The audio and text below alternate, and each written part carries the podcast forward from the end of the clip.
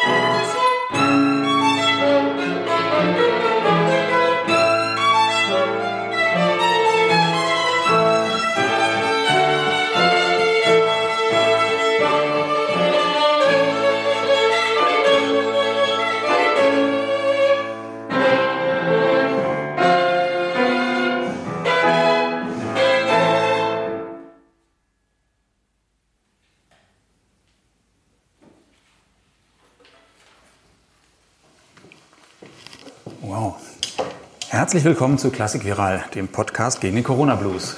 Mein Name ist Arndt Kobbers und ich freue mich sehr über meine heutige Gesprächspartnerin, die Geigerin Franziska Pietsch. Ja, Sie wohnen ja normalerweise in Köln, aber es ist schön, dass wir uns heute hier in Berlin treffen können, im Haus einer befreundeten Musikerin.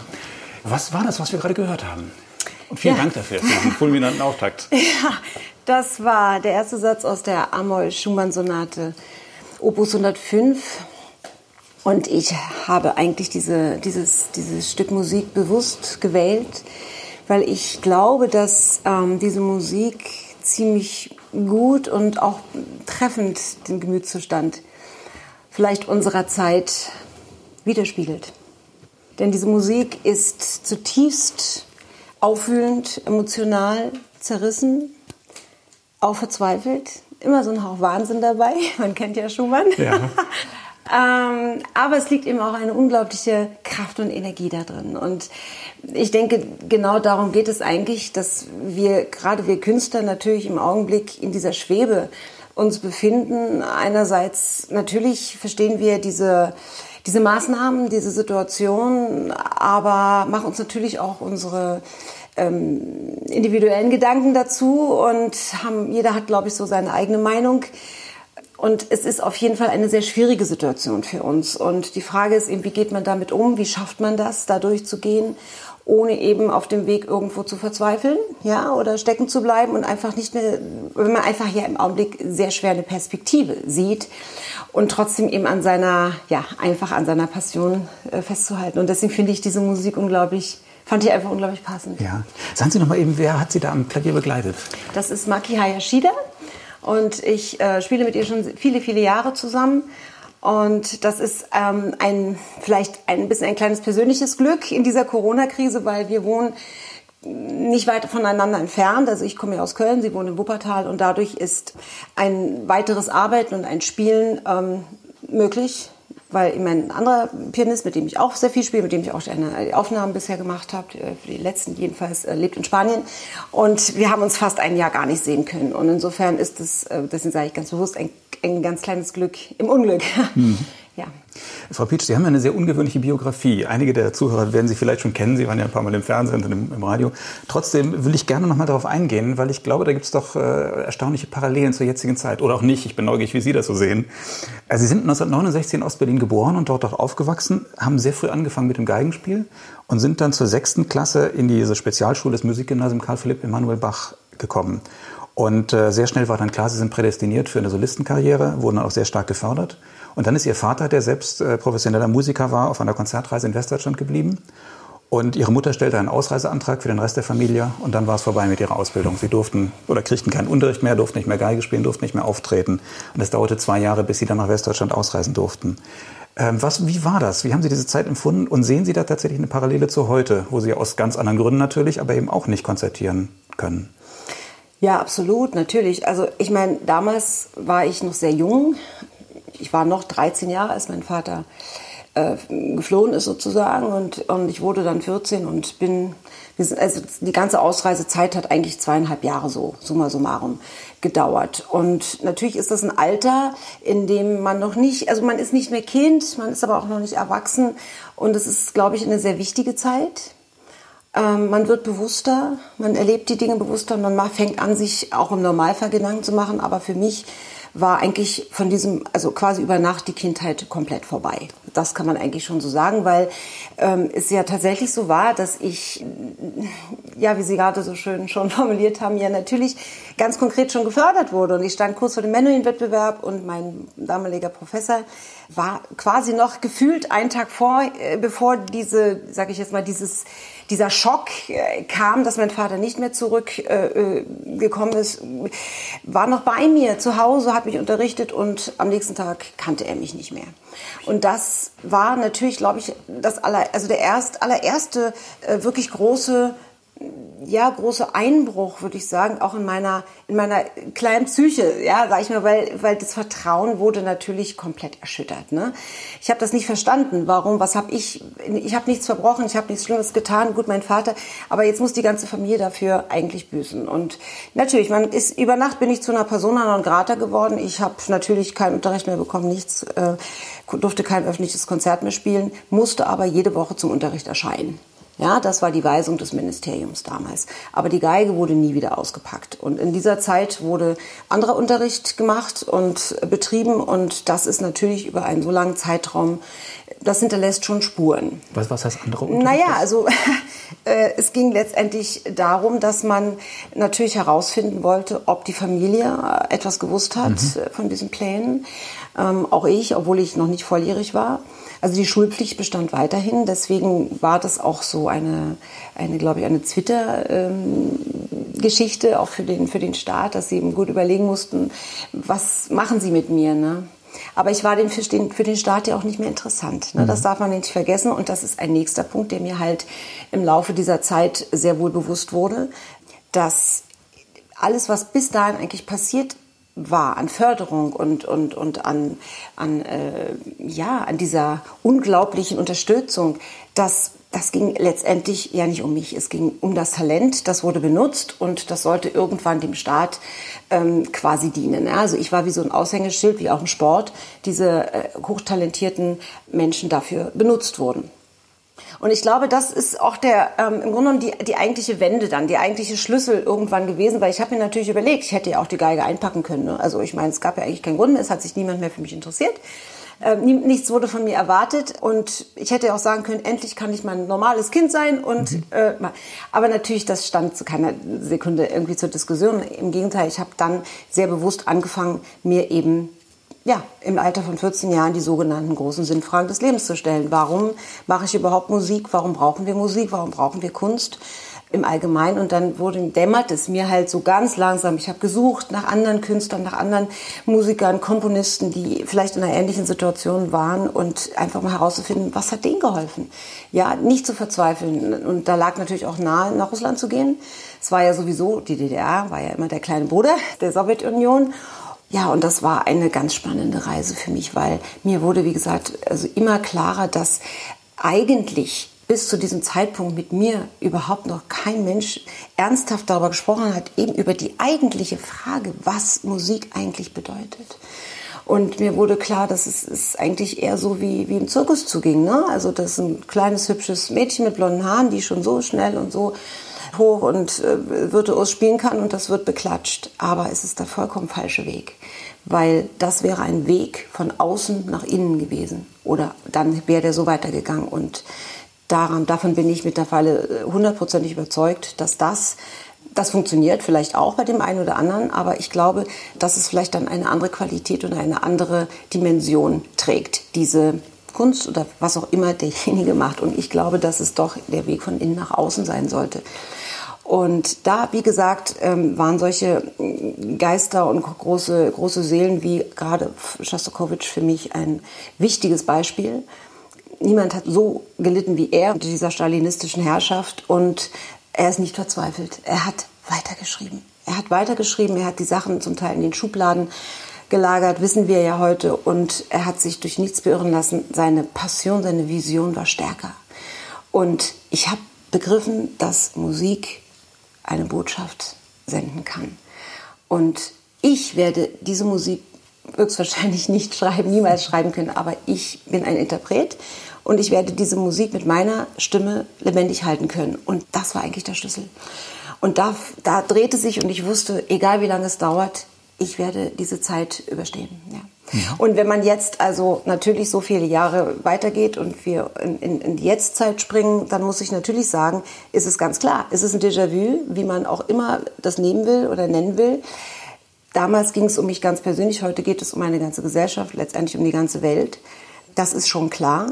Aber ähm, es hilft mir natürlich. Es hilft mir natürlich, weil ich habe es einmal ähm, überstanden, durchgestanden und ich werde es auch diesmal glaube ich, ohne großen Schaden durchstehen, weil ich damals was ganz, ganz Entscheidendes verstanden habe.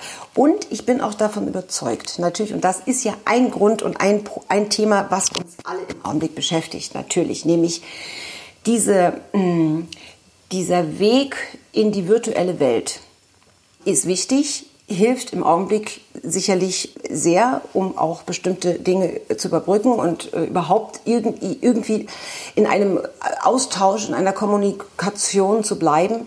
Aber ich sehe da drin auch eine ganz große Gefahr.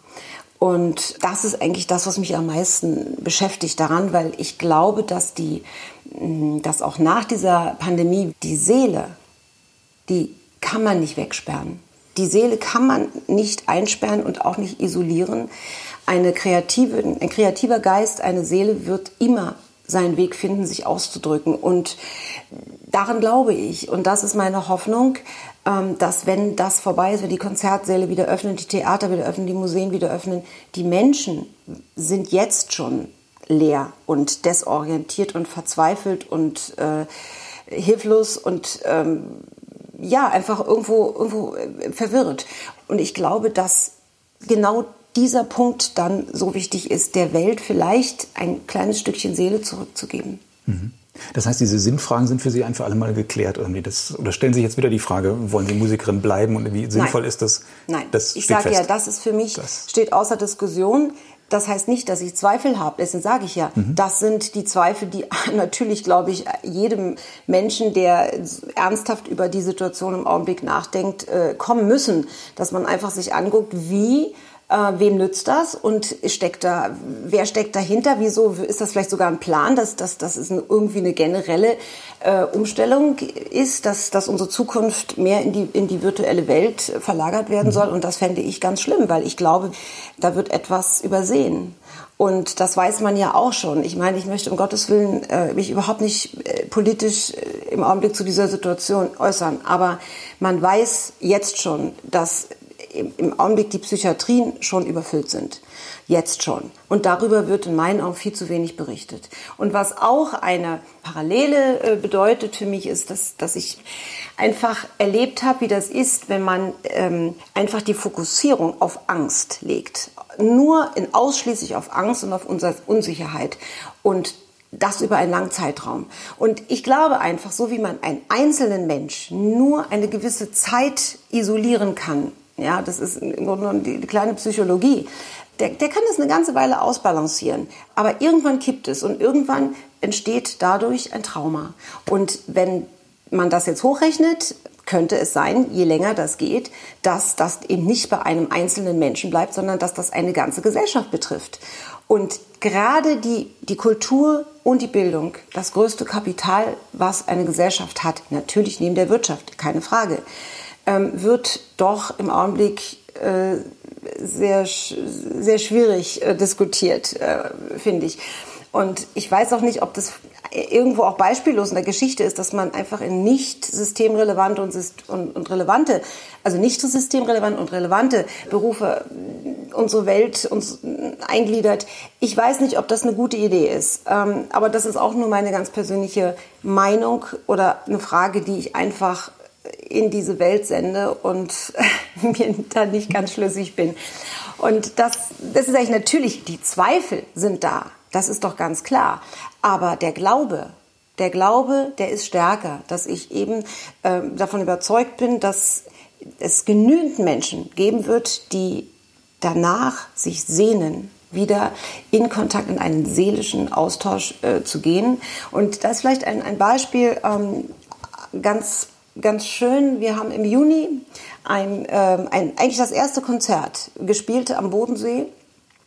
Nach, ja, es war auch mehr oder weniger das einzige, was dort stattfand. Also der Veranstalter hat sich äh, da durchgesetzt und hat versucht, irgendwie mit allen Maßnahmen und so äh, wieder irgendwas zu machen. Und es war wirklich für mich, äh, hat sich tief eingebrannt, weil es war tatsächlich so, dass die Menschen zu Scharen nach Hause geschickt wurden, weil es eben dann nicht mehr, nicht mehr ein, also nicht mehr durften rein.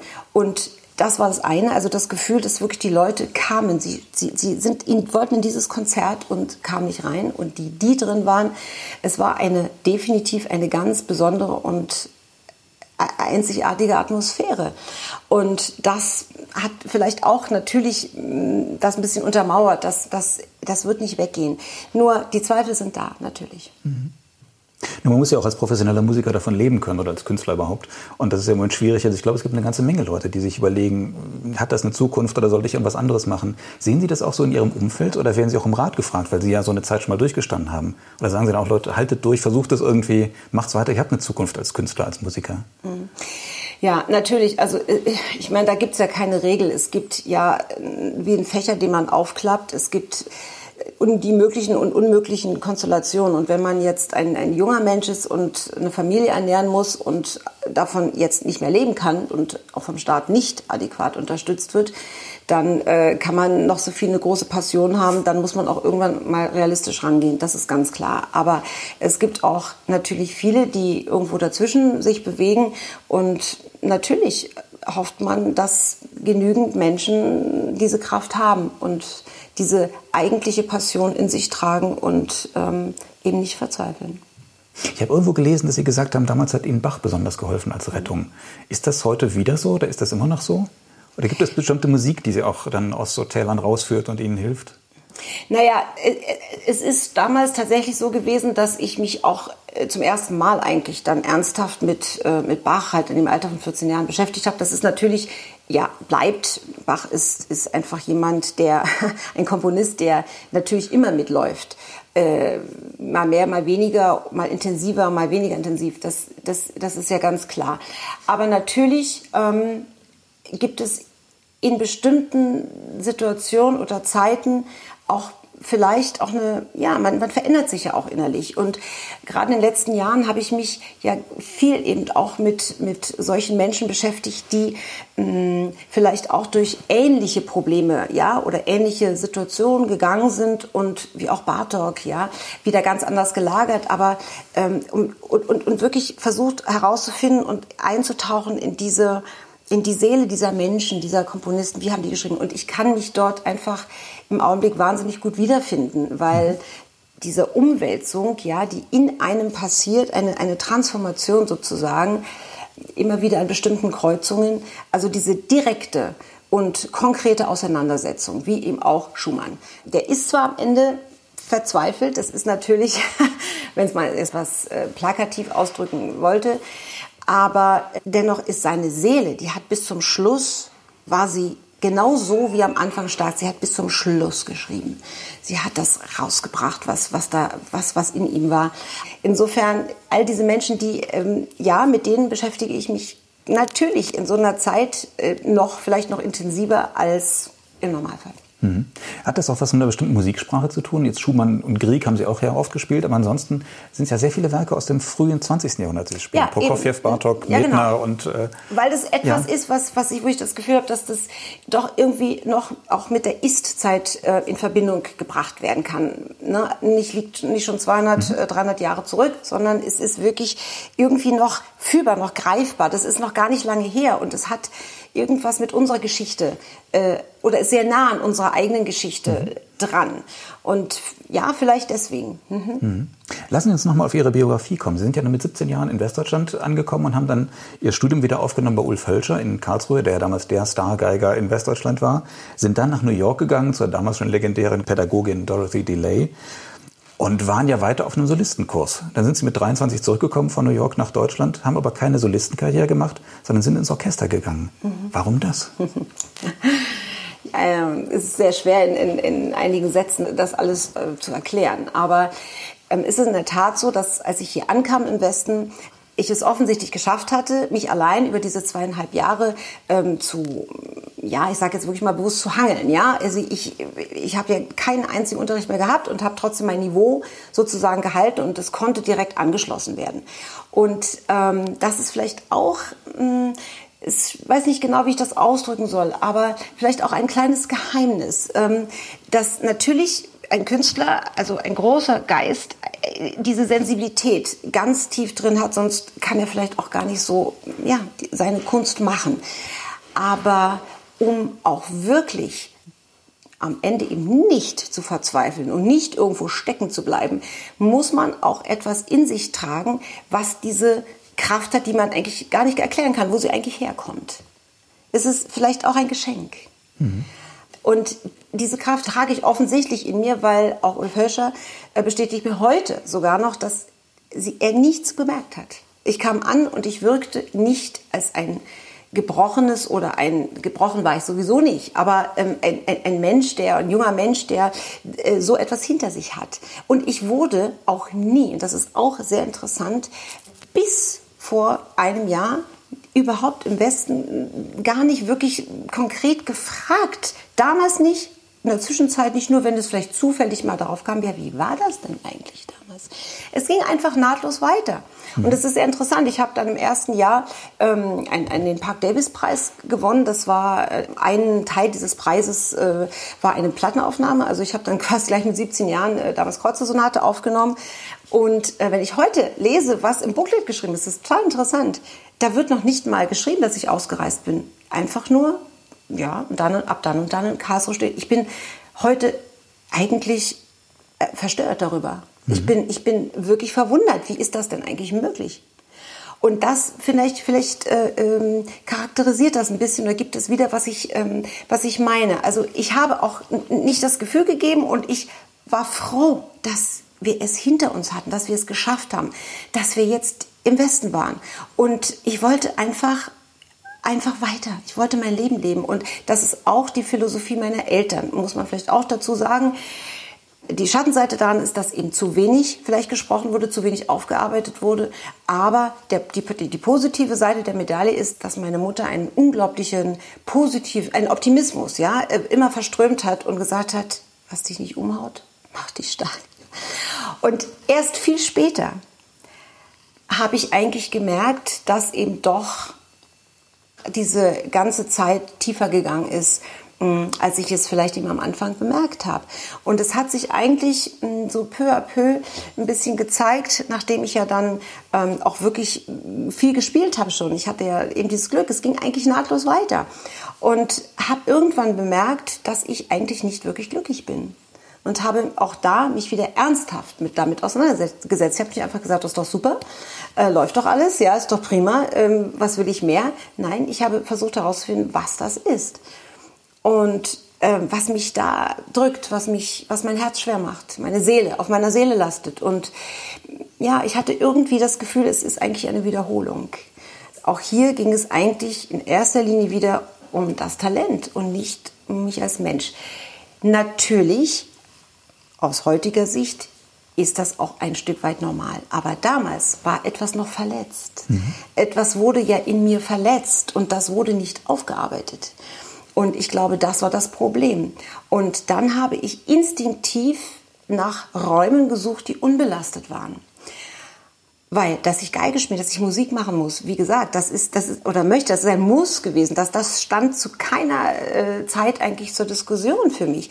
Aber das war dann die Suche. Und so, mm, und mit der Geige kann man doch so vieles machen, ja. Und ja, und so bin ich dann als Konzertmeister in, ins, ins Orchester gegangen und war wirklich für ein paar Jahre wirklich glücklich, weil ich das Gefühl hatte, genau das brauchte ich zu diesem Zeitpunkt. Ich habe, war trotzdem exponiert, ich habe tolle Sachen gemacht, ich habe gespielt, ich war mit Musik äh, verbunden, aber es war ein unbelasteter Raum. Mhm. Und ja, diese Zeit brauchte ich offensichtlich. Und dann habe ich in dieser Zeit auch ja, intensiv schon angefangen, Kammermusik zu machen. Auch etwas, was ich ja bis dahin nicht gemacht habe, also nicht bewusst. Und das waren alles Dimensionen, die mich, ja, die mich einfach in ganz andere Dimensionen getragen haben und die haben mich glücklich gemacht. Und erst viel später, nachdem ich wahrscheinlich dann wirklich, ja, irgendwo das aufverarbeitet hatte und mh, hm, ich mich äh, stark genug fühlte, dann kam, ja, dann kam eine neue Kreuzung. Und äh, der Kreis hat sich geschlossen. Und eigentlich bin ich darüber unglaublich glücklich. Mhm. Ja. Das heißt, dieses, ich zeige es euch jetzt mal, ich mache jetzt die große Karriere, die ihr mir damals nicht gegönnt habt, das war nie so stark. Ist eigentlich auch positiv, dass das als Motivation nicht überwogen hat. Nein, das da wären war Sie wahrscheinlich ja das, nicht glücklich geworden. Ne? Nein, das war ja das Problem. Mhm. Das, äh, Aber es hätte nahegelegen, dass Sie sagen, ich zeige es jetzt mal und ich mache jetzt die Karriere. Absolut, aber ich sag ja damals, äh, der, der Knack war ja, der Knackpunkt war, dass ich damals begriffen habe, worum geht's hier eigentlich? Äh, die große Karriere ja, die mir dann auch versprochen wurde. Es ging ja so weit, dass mein Professor damals, also ein Punkt war, nicht nur herauszufinden, ob ich auch was gewusst habe von den Plänen, sondern ein anderer Punkt war tatsächlich, äh, mir nahezulegen, wenn ich aus diesem Antrag rausgehe, dann ist mir eine Karriere sicher. Hm. Und ich fand das alles, äh, ich weiß, mir fallen heute eigentlich noch die Worte dafür, aber für mich war klar, ähm, ich möchte den Weg meines Herzens gehen und keinen anderen. Und wenn etwas mit meinem Herzen nicht mehr stimmig ist oder nicht stimmig ist, dann muss ich das hinterfragen. Und ich will Musik machen, ja. Und ich will eine Botschaft senden mit meiner Musik. Aber es muss mit mir stimmig sein. Und es ist ganz klar, damals hat das nicht zum Erfolg geführt. Mhm. Ja, dass ich auf diese Schiene gesetzt worden bin und das schon mit äh, zwölf Jahren Wettbewerb gewonnen wurde und mit elf Jahren äh, vor 3000 Leuten zu spielen. Ja, das hat mich nicht glücklich gemacht. Mhm. Also dieses Vertrauen, das meine ich, ich war noch zu jung, das wurde ja zutiefst erschüttert. Da war niemand mehr, der mich äh, aufgefangen hat oder der mich gestützt hat. Auch meine Eltern, mein Vater war weg. Meine Mutter hatte andere Sorgen, als sich um meine Seele zu kümmern. Die musste zwei Kinder durch diese Zeit bringen. Ich war alleine. Und das, glaube ich, das war schon eine ganz tief sitzende Verletzung.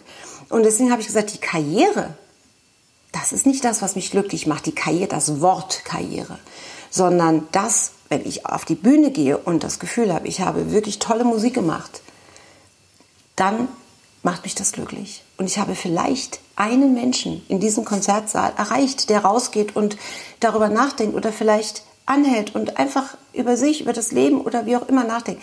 Dann habe ich vielleicht was geschafft aber nicht, weil ich berühmt bin. Das ist, das ist nicht mehr meine Motivation, meine erste Motivation gewesen. Natürlich brauchen wir den äußeren Erfolg. Ich meine, das ist ja klar, darüber müssen wir nicht diskutieren. Ohne diesen äußeren Erfolg ähm, kommen wir nicht weiter. Aber ähm, es ist ein schwerer Weg, das ähm, ist ganz, auch ganz klar. Aber ich bin überzeugt von diesem Weg. Aber es gehört ja schon auch Mut dazu, dann äh, mit 40 den geschützten Raum des Orchesters und auch die finanzielle Sicherheit des Orchesters zu verlassen, einfach zu sagen, jetzt als Freiberuflerin, ich glaube dran, das wird klappen. Meine, die Qualität haben sie, da brauchen wir nicht drüber zu reden. Aber ähm, trotzdem, also es ist ja auch eine merkwürdige Geschichte in der, in der Klassikbranche, glaube ich, dass ältere und vor allen Dingen alte Musiker sehr geschätzt, gewürdigt werden, aber eigentlich nur, wenn sie ganz jung angefangen haben. Das ist irgendwie so eine merkwürdige Geschichte. Ich weiß nicht, wie ist das, wenn man mit 40 nochmal versucht, irgendwie in die Branche reinzukommen als Solistin, als Kammermusikerin und dann als Solistin? Hm. Naja, es ist ja nicht so, dass ich, äh, ich habe ja immer irgendwie äh, auch so solistisch weitergespielt und gerade Kammermusik, ich habe immer mit, äh, war immer auf der Bühne. So ist es ja nicht. Nur ich habe diese bewusste solistische Karriere äh, insofern einfach an einem bestimmten Punkt unterbrochen. So muss man es eigentlich formulieren. Und insofern ist es nicht so, dass ich ein ungeschriebenes Blatt, glaube ich, war. Aber in der Tat, natürlich ist es ein ungewöhnlicher Weg, so wie meine ganze Geschichte mhm. ungewöhnlich ist. Aber ich glaube, man wird auch von Veranstaltern sehr schnell vergessen. Also dann muss ja, man ja schon absolut. sehen, dass man da wiederkommt. Ne? Das, ja, absolut. Zu sagen, vor zehn nein, nein. Jahren hatte ich mal große Konzerte. Nein, das ist ganz klar. Aber da muss ich auch ganz klar sagen, oder ist äh, mir an dieser Stelle auch wichtig, dass ich einen wunderbaren Mann habe an meiner Seite, der ähm, das mitträgt. Und wir haben das natürlich zusammen entschieden, weil wir haben ja auch eine Familie. Und ähm, ja, ich glaube, das ist, das ist natürlich in meinem Fall schon ein, ein Detail, das nicht ganz unwichtig ist, natürlich. Einfach als, als äh, Sicherung oder Absicherung, wenn Sie das so wollen. Und der mein Weg ja nun seit 25 Jahren mit begleitet und die ganzen Entwicklungen, Prozesse irgendwo auch mitgemacht hat und mit durchlebt hat, mit, mit mir durchgestanden hat und auch gespürt hat, dass ich jetzt eigentlich so weit bin, dass ich, dass ich das nochmal wagen kann. Und er hat mich eigentlich auch ermutigt dazu. Mhm. Und das war eine richtige Entscheidung, würden Sie sagen, von heute? Ja. Also überhaupt keine, keine Diskussion. das ist doch schön zu hören. Ja. Sie machen ja auch eine ganze Menge CDs, so als quasi als Meilensteine jedes Jahr eine CD für die, ja, den beruflichen Weg. Das ist Ihnen auch wichtig, nicht? Naja, das gehört ja auch vielleicht zu diesem ungewöhnlichen Weg dazu, dass das ähm, früher noch nicht stattgefunden hat. Mhm. Und das ist etwas, was jetzt zusätzlich natürlich äh, in mein Leben getreten ist. Ich habe ein wunderbares Label an meiner Seite und Audite, darf man ja, ruhig sagen. Aus ja, natürlich. Und ähm, auch die haben mich ganz klar unterstützt und gesagt, du musst das machen. Und ja, es kam also von verschiedenen Seiten und ich ja, ich denke, es war absolut die richtige Entscheidung, ja, weil der Fakt, dass ich, das ist vielleicht auch ein interessantes Detail noch, ähm, darüber habe ich natürlich viel in meinem Leben nachgedacht. Im Osten ähm, hat man ja sehr früh schon selektiert. Ja, also die, die Menschen wussten, die hatten ein untrügliches Gespür für ähm, die Talente. Mhm. Ja, so wie im Sport auch, die wussten auch in der Musik relativ gut einzuschätzen, schon in einem, einem jungen Menschen, das ist ein Solist, das ist ein Solistentyp oder das ist vielleicht ein Primarius vom Streichquartett oder das ist vielleicht eher ein Konzertmeistertyp. Und das klingt jetzt vielleicht ein bisschen seltsam, aber so habe ich es jedenfalls auch im Nachhinein ganz klar empfunden und sie hatten recht. Oft hatten sie recht. Und mein Problem war nur, dass sie ja im Grunde genommen etwas zerstört haben. Ja, sie haben ja diese ähm, und im Grunde genommen ist das vielleicht gehört das auch zu einer gewissen Aufarbeitung, dass ich es eben eigentlich nicht für wahr haben wollte mhm. und auch eben doch ein paar Jahre brauchte, um selbst meinen eigenen Weg dahin wieder zu finden und zu sagen, ja, es ist, gehört zu mir. Ich bin offensichtlich so ein Typ und ähm, es macht mir Spaß und mhm. das ist die Sprache, die, die mir offensichtlich sehr nahe ist, ähm, als Solistin auch zu spielen. Und insofern ist das vielleicht noch ein ganz interessantes mhm. ähm, ja, Detail. Aber es drängt Sie ja jetzt nicht nur als Solistin auf die Nein. große Bühne, sondern Sie machen ja sehr gerne und überwiegend Kammermusik. Nach wie so vor. Natürlich, mhm. in allen möglichen und unmöglichen Variationen. Und ich habe auch ähm, kurz vor Corona äh, ein, ein neues Projekt äh, ins Leben gerufen. Das wurde damals auch mit dem Deutschlandfunk übrigens mitgeschnitten, weil es mich auch seit längerem einfach fasziniert, verschiedene Bereiche, verschiedene Künste zusammenzubringen.